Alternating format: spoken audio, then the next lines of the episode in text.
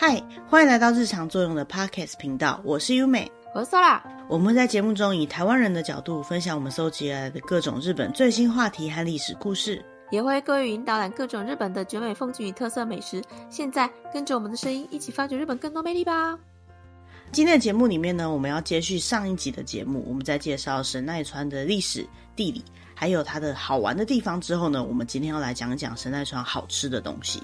所以说，在开始之前呢，如果你还没有吃饭的，可能可以准备点东西吃，因为我们今天会讲很多神奈川非常好吃的东西。那首先呢，我们第一个要介绍就是，如果讲到神奈川，大家都一定会想到的一样非常有名的美食，叫做横滨家系拉面。Yokohama Kake Ramen。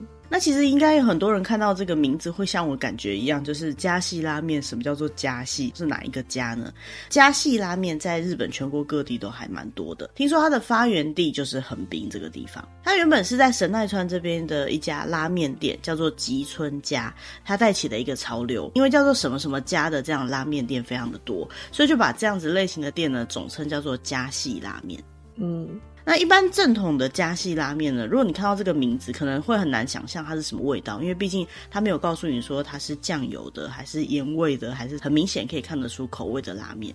但是如果说到加系拉面，尤其是横滨加系拉面的话，大部分的日本人都会觉得它是一个浓厚的代名词。因为它的最大特征呢，就是它具有非常浓厚的酱油跟豚骨的味道。它的汤底呢，会是用豚骨、鸡骨架，还有青菜等等去熬出一个口味非常浓，然后鲜味非常重的浓郁的汤头，然后再把这个浓郁的汤跟面融合在一起呢，就会构成一碗非常标准的加系拉面。嗯，可能就是大家印象中那种豚骨啊比较浓厚的，油脂也比较丰富的拉面。对啊，所以其实如果对外国人，比如说像是台湾有些人会觉得说日本拉面有点太浓了、太油了或太咸了，不太敢吃的话，这个加系就是属于那种特别浓的、特别油的这样子的拉面。那我们在之前的节目当中有讲到关于拉面的时候，有提到说，其实日本人在吃拉面，他们是不一定会喝汤的。所以像横滨加系拉面这样子味道比较浓的汤呢，也是完全没有问题的，因为你在吃的时候你会感觉到更多的香气、更多肉类跟蔬菜这种鲜。美的味道，但是如果你没有要喝汤的话，就不用太过于在乎它是很浓的这样子的汤头了。嗯，那以日本来讲啊，会喜欢像这样子味道比较浓的感觉的食物呢，通常都是男生。但是听说像这样的横滨加西拉面，有很多女生也是一吃就爱上。嗯。那像这样的横滨加系拉面，不止在神奈川，在日本各地呢都可以看得到，甚至有一些店它有到海外去展店，标榜是属于加系拉面的店。所以如果对这样子的拉面有兴趣的话呢，也可以找找看自己家里附近，说不定就有机会可以品尝看看这种味道特别浓的。那当然，如果想要吃到最正统的味道的话，还是要到神奈川的横滨去试试看喽。嗯。接下来下一个要介绍的呢，也是主食类的，是在神奈川那边一个非常具有历史文化意义的美食，叫做牛锅。牛。之前有介绍到关于说日本以前他们其实是不太吃肉的，没有提到说其实日本他们开始比较多的民众会习惯去吃肉呢，是在明治维新之后文明开化那个时期。横滨呢就是比较属于先驱的一个城市，那个时候的横滨呢，他们为了要导入西洋文化还有各种技术，所以他们也开始慢慢的去接受一些跟原本传统的日本不太一样的饮食习惯。嗯。那那个时候呢，作为日本的文明开化，也就是明治时代那个时候的横滨，最具代表性的食物之一呢，就是我们现在要介绍这个牛锅了。嗯，那就像我们之前节目里面有提到的，日本以前其实不太吃类似这样子类型的肉食，所以那时候刚开始推出这个牛锅的时候，民众都是不太习惯的，大家的接受度都没有很高。可是因为它的口味很好的关系，所以后来就变成非常受日本一般民众欢迎的一道料理。嗯。像这样的牛锅呢，就在日本刚开始习惯去吃牛肉的时候，其实是一个比较主流的料理。最主要发源就是在横滨这个地方，而且那时候也开了非常多的店。但是这些店呢，都因为关东大震灾的关系，其实少了非常的多。那就在震灾之后，关西地区开始出现了一种新的料理方式，叫做寿喜烧 （Sukiyaki）。那后来就变关西地区的寿喜烧跟关东地区的牛锅互相抗衡的这样一个局面了。但是对于横滨这个地方来讲，他们这边发源的一个非常具有历史意义的代表性的美食呢，他们是不会让它断绝的。所以呢，其实，在横滨市内到现在也可以找得到，从明治时期那个时候开始就一直在经营传统的牛锅风味的这样的料理。听说这样子的店呢，有的都开了一百年以上。嗯。具体来说，牛锅到底是一个什么样的料理呢？它就是把牛肉等等的这些材料呢，放到铁锅里面，然后去煮。就变成牛锅，只是最主要是它在煮的时候呢，它可能会加一些青菜。传统的牛锅呢，它其实不一定会跟蔬菜一起煮，但是如果说是寿喜烧的话，通常都是牛肉会跟青菜或是其他的这些配菜一起煮。那还有一点就是，现在我们如果吃到寿喜烧的话，可能会觉得它口味是比较甜的，因为寿喜烧基本上都会加砂糖。那牛锅最主要是要用味增或者是酱油等等调味料去调味，所以它的口味呢就不会像寿喜烧那么甜。从它的口味上面呢，就可以吃得出来跟寿喜烧哪里不一样喽。嗯。那你现在日本来讲，牛锅已经几乎是一种高级料理的感觉了。那如果有机会到神奈川那边去玩的话，也可以去试着找看看这种有卖牛锅的老店，去感受一下象征日本以前文明开化时期的一种传统的美味哦。嗯，那下一个要介绍呢，就是一个比较新的美食了，叫做三崎尾鱼拉面。Misaki Maguro 拉面。在神奈川县的最南端，三浦市的最南边的地方呢，有一个地方叫做山崎。那个地方呢，其实从很久以前开始就是一个远洋渔业的重镇。那到现在呢，也是日本捕捞尾鱼很有名的港口之一。山崎港这边最有名的料理呢，就是这个尾鱼的料理了。在山崎港周边呢，因为有捕捞尾鱼的关系，所以可以吃到非常新鲜、非常美味的尾鱼料理。不管是尾鱼的生鱼片啊，或者是尾鱼的盖饭呢，都是非常常见的料理。不过最近就开始出现一个新的尾鱼的特别料理，就是我们现在提到的这个尾鱼拉面。嗯，这个山崎鮪鱼拉面呢，不是所有的鮪鱼把它放在拉面上面就可以成为鮪鱼拉面的，它其实是有一个它的定义的。首先呢，它必须要用鮪鱼的鱼骨来熬出高汤，再来就是这拉面上面的配料呢，必须要有使用到鮪鱼才可以叫做鮪鱼拉面。不过，不管你是要把它拿来腌制过再放上去，还是拿来煎，还是把它变成鮪鱼松，只要是用鮪鱼放在拉面上面呢，就可以叫做山崎鮪鱼拉面了。嗯。至于每一家店它要做出什么样的口味，那就看各家店的喜好了。面的话呢，可能会用细面；那汤的话呢，看是要盐还是酱油，都是由各个店家决定的。所以，如果你要到三崎这边去吃尾鱼拉面的话，你可能会有机会吃到腌制尾鱼放在拉面上面的这样拉面，或是吃到像是尾鱼做成的卤肉放在拉面的上面。总之呢，这碗拉面因为汤头用到尾鱼，而上面的配料呢也一定会用到尾鱼的关系，所以呢，就是一碗正统的当地的鮪鱼拉面啦，嗯，虽然照片看起来很像是一般的阳春面，但是应该蛮好吃的。一般的阳春面应该不会用到尾鱼的骨架去熬汤啦。这个拉面看起来简简单单一碗，不过我觉得吃起来应该是非常鲜美好吃的。嗯，接下来下一个要介绍神奈川县这边的特色美食呢，就是炸海鳗盖饭。乌兹波卡拉给东。这个海鳗呢，其实从外观看起来一点都不好吃的样子。它有那种很锐利的牙齿，然后据说海鳗的性格也是非常凶猛。它平常吃的话呢，可能就是吃附近的鱼呀、啊、螃蟹啊，或者是章鱼等等的。那因为它吃的这些食物呢，跟人要吃的食物是一样的，所以它也有一个别称叫做“渔民的天敌”。那在海里面呢，它就有点像是流氓这样子的存在。在神奈川的海域里面呢，像在陈岛附近呢，就有很多这样子的海鳗。陈岛这个地方呢，是我们刚提到的三崎港，这边有一座桥，大概五百七十五公尺的这座陈岛大桥呢，连接过去的一个岛，算是神奈川县里面最大的一个自然岛屿。那那边有非常丰富的大自然，所以在那边捕捞到的鱼跟一些尾鱼料理等等的，通常都会在当地变成很有特色的美食。不过我们今天提到的海鳗呢，事实上以前是没有什么经济价值的鱼类，因为它不管是被捕捞前还是捕捞后呢，都会拼命吃渔民抓起来的这些鱼嘛，所以通常来讲，一捞起来之后呢，就会立刻被抓起来，然后丢回海里面。但是当地的渔民呢，那时候就在想说，这么麻烦的鱼，如果可以拿来做一点利用的话呢，它就会比较有价值。所以呢，他们就尝试了去做很多关于海鳗的料理。那在这么多料理之中呢，最后诞生的就是我们今天介绍的这个炸海鳗盖饭。嗯。这个炸海鳗盖饭呢，会比较像是炸鸡块这样子的感觉，也就是把它切成小块下去炸，然后再放到饭上面。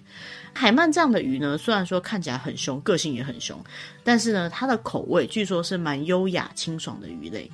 嗯，有反差的感觉。对啊，跟它的外表是蛮不一样的印象。再来就是这个海鳗呢，它的鱼骨其实是蛮多的，尤其是一些细刺。所以如果要想要把它做成料理的时候呢，要怎么样除刺之类的话呢，就会很考验厨师的功夫了。所以他们才会考虑到用炸的这种方式，因为就算还有一些小刺呢，还是可以感觉到这个鱼肉本身的弹力，跟它这种原本很清爽的味道，在经过油炸之后迸发出来的香气。嗯。那下一个要介绍的是神奈川这边非常有名的另外一个海味美食，就是生布拉提盖饭。生しらす丼。其实这布拉希就是小鱼啦，它其实是各种鱼类的小鱼。其实有一些人会认为说，不要去吃这样的小鱼会比较好，因为都把小鱼吃光了，可能就没有大鱼可以吃了。不过在日本会去捕捞这些布拉希，他们其实是有一定的捕捞时间限制的。那在神奈川，也就是湘南这个地区呢，不能够捕捞的时间是在每年的一月到三月初左右。所以这段时间呢，到这个地方来是没有办法吃到生的布拉希的盖饭的。那要吃到这个生的布拉希呢，据说一年有三次比较适合的时间，就是在春天的四到五月，或者是初夏的七月，还有稍微再大致一点点的话呢，就是大概在晚秋的十月左右。嗯。在不同的时期吃到的布拉希呢，它的味道都会有点不一样。再来生的跟熟的吃到的感觉会不太一样。像台湾的话呢，就有一些渔港那边会卖一些熟的布拉希。最主要是因为这么小的鱼，其实它很难保鲜，所以通常都会在捕捞的岸边呢，就立刻开火把它烫的半熟，这样子比较不会坏掉。那在神奈川这个地方呢，因为他们本身就有吃鲜食的习惯，再加上呢，他们捕捞起来是非常新鲜的，运送到餐厅的，所以呢，他们在某些季节会提供生食的布拉希，嗯，那在相模湾这个地方呢，其实是日本捕捞布拉希最多的一个地方。每天早上呢，在渔港这边捕捞到的新鲜渔获，如果送到餐厅已经是黄昏的话呢，它的鲜度就已经不够了。所以说，就算你要到神奈川，也就是湘南这个地方来吃布拉希的话呢，也一定要到海港附近才比较有机会可以吃得到。嗯。像是在镰仓市的邀月海岸附近，或者在藤泽市江之岛附近呢，就会有一些店特别可以吃得到这些生的布拉希盖饭。像我跟 Sola 之前在六月的时候去到那个地方玩，那六月呢就刚好不是生的布拉希比较适合的产季，虽然最后有吃到啦，但是就觉得比较不容易找得到。嗯。那在当地海港可以吃到的生布拉希呢，它都必须要是刚捕捞起来几个小时以内才能够做生食使用，所以都是非常新鲜的。这个生的布拉希的盖饭是什么样的口味呢？就是海味。那如果说是没有吃过的朋友呢，也可以试着在刚好当季的时候到当地去尝试品尝看看哦。嗯，哎，那我们之前吃的时候，说你感觉怎么样？比较起来，那个时候我比较喜欢吃的是熟的，哎，嗯，熟的感觉跟生的口感不太一样，嗯，味道也不太一样。觉得是两个不同的料理。嗯，生的口感比较没有吃到鱼的感觉，然后它的海味会比较重一点。那如果平常不习惯吃生鲜的鱼类的话呢，其实这个口味可能也是比较不习惯的。那相对熟的话呢，可能就比较容易品尝到鱼的鲜甜的味道了。嗯，那讲完海鲜的部分以后呢，下一个要介绍一个高级的食材，就是叶山牛的牛排。叶山牛のステーキ。 叶山牛是日本皇家御用的一个很有名的牛。哦，就是以前会进贡的那一种。嗯，因为叶山这个地方呢，是一个比较高级的度假胜地。那这个地方发展出来的高级牛肉品牌呢，就是现在我们要提到的这个叶山牛。叶山牛的特点就是它的肉呢，是非常的入口即化的感觉，还有很甘甜的味道。总之呢，就是很好吃啊。那因为它在全国的知名度很低，产量也不高啦。就算是在叶山当地呢，它也没有非常的多。那在叶山以外的地方，可能就是像神奈川或者是东京都里面，有一部分的店可能会吃得到这个叶山牛，所以算是一个非常梦幻稀少的牛肉。虽然说是叶山牛啦，可是不一定只有在叶山这边生产出来的才叫做叶山牛。那事实上，在叶山这个高级度假胜地呢，只有三座牧场有在生产叶山牛而已，其他的话呢，都是在山浦半岛或是其他地区饲养。嗯，这样的叶山牛呢，它在饲养的时候必须要经过非常严密的控管。从它还是小小牛的时候呢，它就要在非常高级的牛舍里面成长，都是经过人为管理的方式下养大的牛。它吃的饲料呢，只能是经过严选的高卡路里的饲料，所以它非常的难养。据说一年呢，只有两百头左右的产量而已，好少哦，那根本吃不到诶。对，那因为不太有机会吃到的关系，所以它很少在市面上流通，就是一个非常高价的产品啦。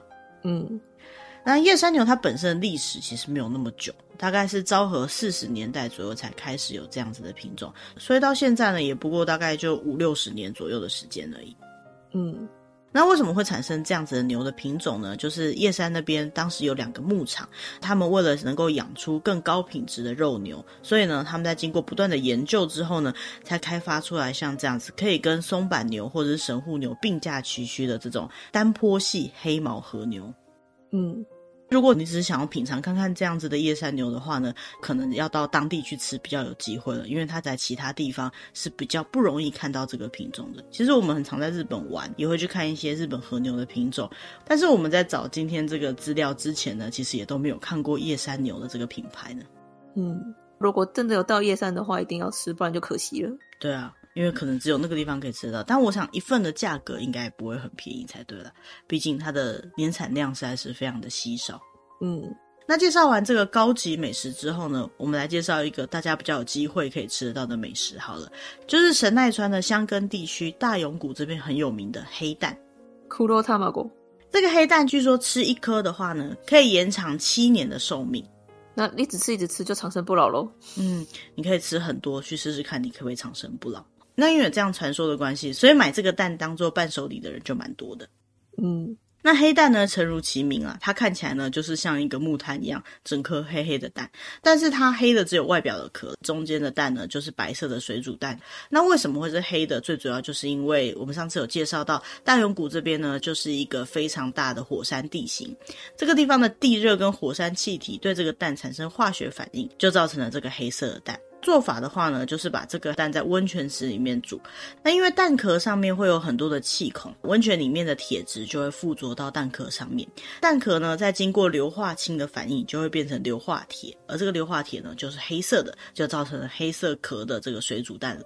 嗯，所以据说呢，这样黑色的蛋比一般的蛋还要更好吃，而且好吃的成分呢，多了百分之二十。不过比较注意的就是呢，因为是蛋的关系啦，所以如果有到当地旅游的话呢，你可以在现场多吃一点，不要把它带回家。因为各国的出入境管制的关系，所以有些国家可能是不一定可以带蛋入境的，尤其是台湾，以目前的规定上来讲是不可以的。嗯，最后一个我们要介绍的神奈川这边的美食呢，是大山豆腐料理。欧山豆腐料理。大山呢，它是神奈川非常具代表性的一座很雄伟的山，它的标高呢也有一千两百五十二公尺。整座山呢是丹泽大山国定公园的一部分，它也是一个蛮有名的观光地区。那因为日本原本就有山岳信仰，所以呢以前很多的民众是到这个地方来参拜或者是朝圣的。日本把这样的活动呢叫做大山参拜。那因为有很多的信众会到这个地方来参拜的关系，所以呢为了要招待这些信众呢，他们就利用大山这边非常优良的水跟严选的大豆去做出来的当地特色料理，就是这个大山豆腐料理。嗯，大山豆腐呢是一种绢豆腐，也就是说它是一种比较细滑的豆腐。口感上的话，它可以感觉到这个大豆的甜味，还有这种很柔滑的口感，是非常的好吃的。那因为在大山参拜的时候，会有很多的信众来到这个地方嘛，所以说这个豆腐的历史呢，其实也是跟着日本的山岳信仰一直流传到现在。最早呢，可以追溯到一开始流行大山参拜的江户时代。那因为日本人认为做豆腐会需要用到非常好的水，大山这边呢有很有名的名水，所以用这个名水做出来的豆腐呢，就非常的受到欢迎。当时去大山参拜的这些人呢，会用竹筒去装这些豆腐，一边补给营养，然后一边爬到山。山顶，所以说呢，在大山参拜的参拜路上面，都会有非常多间的豆腐店。那因为豆腐是属于素食料理，在日本叫做精进料理，也就是吃素的也可以吃的啦。所以说就很受到当时去参拜的人的欢迎。嗯。那现在呢，虽然比较没有那么多人去做所谓的大山参拜了，但是在大山的参道附近呢，还是可以看到很多提供这样子好吃的豆腐料理的店。豆腐料理呢，就变成大山伊势园这个地方非常具代表性的料理。那这边提到的大山豆腐料理呢，其实可以有很多不同的形式，像是吃冷拌豆腐啊，或者是煮成汤豆腐，做成豆乳锅，然后拿来烤，或是甚至做成豆腐冰淇淋。现在呢，已经有很多方式可以去吃这些豆腐了。那每年的三月中呢，在大山这边，据说还会有大山豆腐祭，在祭典当中呢，会有直径四公尺的大锅，他们称之为仙人锅，去做出来的豆腐，免费送给来到当地参拜的人享用。所以如果有机会，大概在三月中左右去到大山这附近的话呢，可以到大山去品尝这个豆腐料理，同时去感受这种山岳信仰的特殊文化哦。嗯，好，那介绍到这边呢，我们讲了非常多神奈川这边有名的美食，不过这些美食呢，都只能在当地品尝了。但是如果说想要带回家当做伴手礼啊，或者是带回饭店品尝的话呢，就要选择一些可以方便外带的伴手礼了。嗯。那我们有找到一个旅游网站，它有针对神奈川当地的一些土特产去做出推荐的排名。那首先第三名，横滨栗子蛋糕。Yokohama Harbor Double Maroon。这个栗子蛋糕呢，是横滨这个地方非常具有历史意义的一个蛋糕，因为据说它在六十年前就已经作为商品在贩卖了。嗯。照片上看起来呢，它有点像是鸡蛋糕这样子的形状，那里面会使用到栗子这样的原料，然后做出来的感觉呢，包装都有点复古。那六十年前出现这个产品之后呢，是有很多人喜欢的，但是因为历史很长久的关系，所以曾经一度消失在横滨的土特产的舞台上面。但是后来呢，因为有一些死忠粉丝非常想要吃到它，最后呢，就再重新产出了这样的一个蛋糕。其实它就是用很像鸡蛋糕这样的原料，然后中间再夹进去栗子馅。看起来是有点像是船型这样子的感觉，可能也是因为船的关系，所以一开始才会变成横滨港那个地方的一个特产。嗯，那为什么有些人会特别推荐这样的蛋糕呢？是因为这个蛋糕的口味非常符合日本人喜好，就是甜甜的，然后有栗子的香味，再加上包装就可以感觉到横滨港的氛围。五个八百九十一块日币，其实也算蛮便宜的啦，所以买回去当做伴手礼呢，也是还蛮适合的。嗯。再来第二名呢，就是丰岛屋的鸽子饼干。那如果有到神奈川去玩的话呢，应该都会蛮容易看到这个品牌的饼干。它的包装呢，就是非常鲜明的黄色包装，然后简洁有力的画了一个白色的鸽子，很可爱的鸽子的形象。嗯，口味上呢，就是鸽子造型的奶油风味饼干。嗯。那卖这个饼干的丰岛屋呢，它其实是在一八九四年就在镰仓这个地方开和果子店的。那时候他们就一直尝试做各种饼干，到时候做出来最受欢迎的就是这个鸽子饼干。鸽子饼干的口味呢，已经有一百二十年以上，几乎都没有什么改变。嗯。那为什么会做成鸽子的形状呢？是因为丰岛屋这家店啊，就是在鹤冈八幡宫附近，大部分的旅客会去买这样的饼干，都是要去鹤冈八幡宫参拜的路上经过他们店的时候买的。那鹤冈八幡宫的境内呢，有非常多的鸽子，而且这些鸽子呢，非常的亲人，看起来就很可爱。他们当时就用这样的形象去做出来饼干。嗯。这样的饼干呢，有非常丰富的奶油香味跟酥脆的口感。不过比较麻烦的就是，有些人可能拿到以后会很犹豫，到底要从头开始吃还是从尾巴开始吃比较好。也有人说要从肚子开始吃，因为它的整个饼干呢就是一只鸽子的样子，要从哪个方向吃也是一个需要思考的问题。嗯，再来就是横滨的名产第一名，祁阳轩的烧麦，秀麦。对，烧麦的日文就是シュウマイ。其实这个崎阳轩，如果有机会到日本旅游，就会发现各大车站都可以看得到它。它最一开始发迹呢，就是在横滨这个地方，是在横滨已经开一百年以上的老店了。 崎阳轩他创业在一九零八年，一九二八年开始卖这个烧麦之后呢，到现在都没有改变过他们的口味。据说呢，现在一天可以卖八十万个以上，算是横滨非常具代表性的一个土特产。横滨崎阳轩的这个烧麦呢，它的特点在于，就算冷掉也很好吃，还有就是一口就可以吃下去的这个尺寸。所以在日本来讲呢，不管是买来自己吃，还是买来送人，都是非常常见的。嗯。对日本人来讲呢，因为这个口味也传承了一百年以上了。虽然说它不是属于日本料理，可是对于很多日本人来讲，它也就是一种传统的味道。口味上来讲呢，基本上就是猪肉口味的烧麦，加上一些干贝，吃起来感觉呢，其实跟我们印象中的烧麦还蛮接近的啦。不过因为是在日本发展已久的口味，所以呢，感觉也会跟台湾会有的那种烧麦的味道有点不一样。那在这个一百年的发展过程当中呢，其实他们有研发出一些特殊的烧麦，比如说在有些店家。那你可以买到特别浓厚多汁的特制烧麦，或者是有加了虾子的虾仁烧麦等等。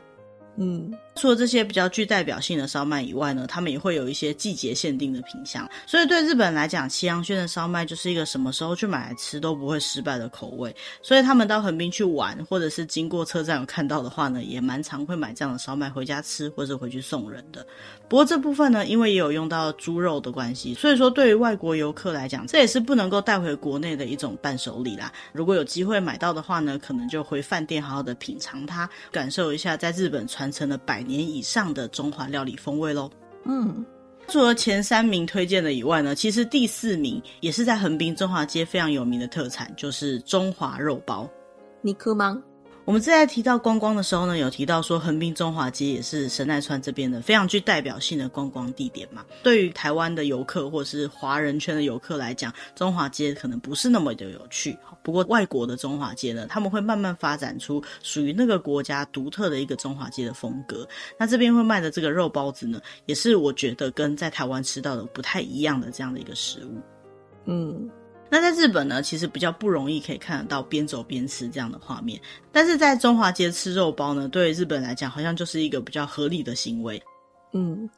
那如果有机会到横滨中华街，就会发现到处都在卖肉包。至于哪一家肉包最好吃呢？我觉得这个就见仁见智了。因为每一家肉包店呢，不管是皮还是它里面包的馅料呢，口味都是不太一样的。最主流的还是猪肉包子啊，里面可能是包叉烧或者是猪肉等等。其他呢，也可能会买得到包鮪鱼的啦，包咖喱的啦，或甚至是包鱼翅的包子。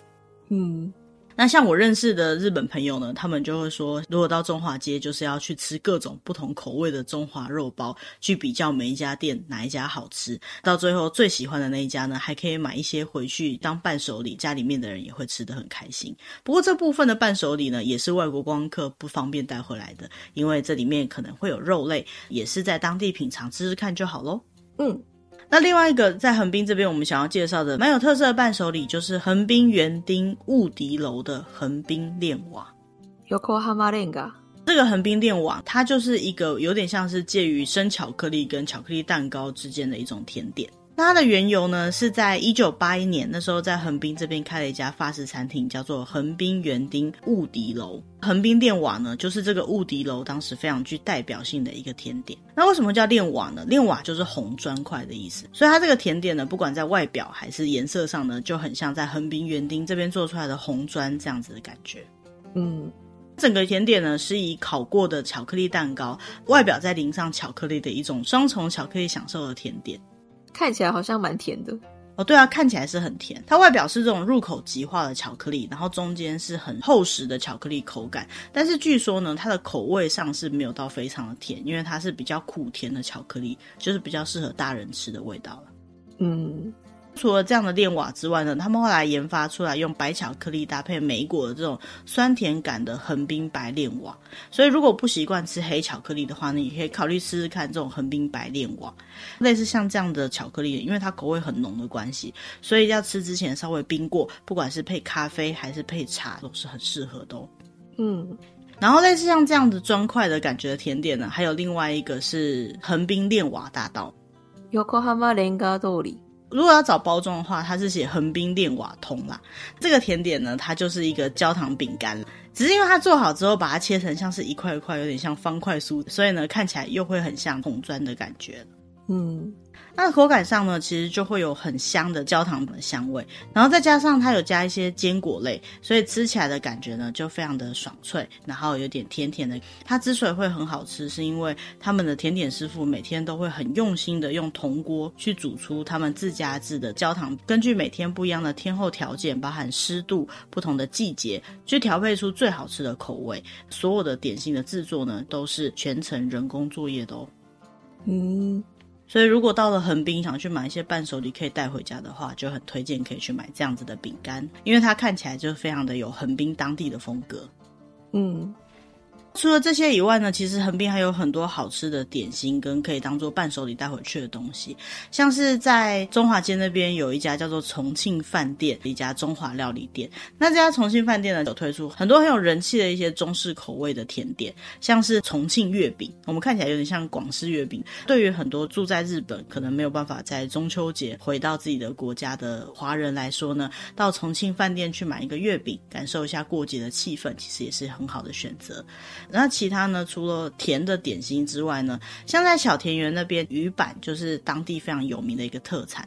当地的特色鱼板呢，再搭配上箱根那边很有名的登山铁道小火车的造型，就成为了箱根登山铁道鱼板了。对小朋友来讲呢，它的外表盒子就很可爱，因为它整个盒子呢是用箱根登山铁道的火车为造型去做的，里面呢是小小的一块迷你的鱼板。然后如果你多买几个的话呢，每一个车辆还可以把它接。在在一起像是小火车这样子玩，所以如果家里有小朋友收到这样子的伴手礼的话，就会很开心，因为小朋友就可以拿这个盒子来玩，那大人也可以吃中间的鱼板，而且这鱼板还不是随便做做的哦，因为它这个鱼板上面的红色之类的颜色呢，都不是用化学调味料去做的，是用天然的染色方法下去做的，也没有放防腐剂，是一个在制作上面非常讲究的一种土产哦。嗯。那其实神奈川这边的土特产真的非常多了。如果说听完我们这三集介绍神奈川的节目之后，对神奈川非常感兴趣，实际到现场去玩，要买伴手礼回家的时候，就可以不用烦恼要挑哪一种比较好喽。嗯，那我们今天介绍神奈川比较好吃的跟好买的伴手礼就到这边了。在这一次的节目当中呢，我们分成几个礼拜跟大家介绍神奈川的历史、地理、好玩的跟好吃的东西。不知道你有没有对神奈川的哪个部分特别印象深刻呢？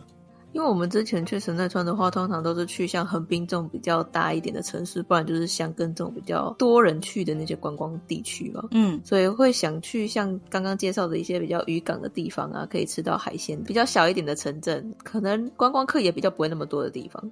对啊，因为我们基本上选择观光景点的时候，还是首要考量就是交通方便的地方嘛，就是这些比较常见的地方。所以如果有想要到比较远一点或者是比较小一点的城镇的话呢，可能就要考虑一下交通工具的部分。当然，我相信有很多听我们节目的朋友，他们可能是自由行的，就比较没有这个部分的问题。只要我们把这些地名都笔记好，然后事前做好功课的话呢，我想不管是哪一个县市都可以玩得很开心啦。那我自己也是在收集这一集的资料的时候，才发现说。原来在东京旁边的这个神奈川县有这么多好吃好玩的地方，那其中有很多的店我都已经把它列入我的口袋清单了，就是我下一次去一定要尝试的去吃吃看，比如说叶山牛到底是什么样的口味，或者是到香根去的话呢，要记得多吃几颗黑色的蛋，这样看有没有机会可以延年益寿，或者是至少可以吃到比一般的蛋还要好吃百分之二十的蛋，嗯。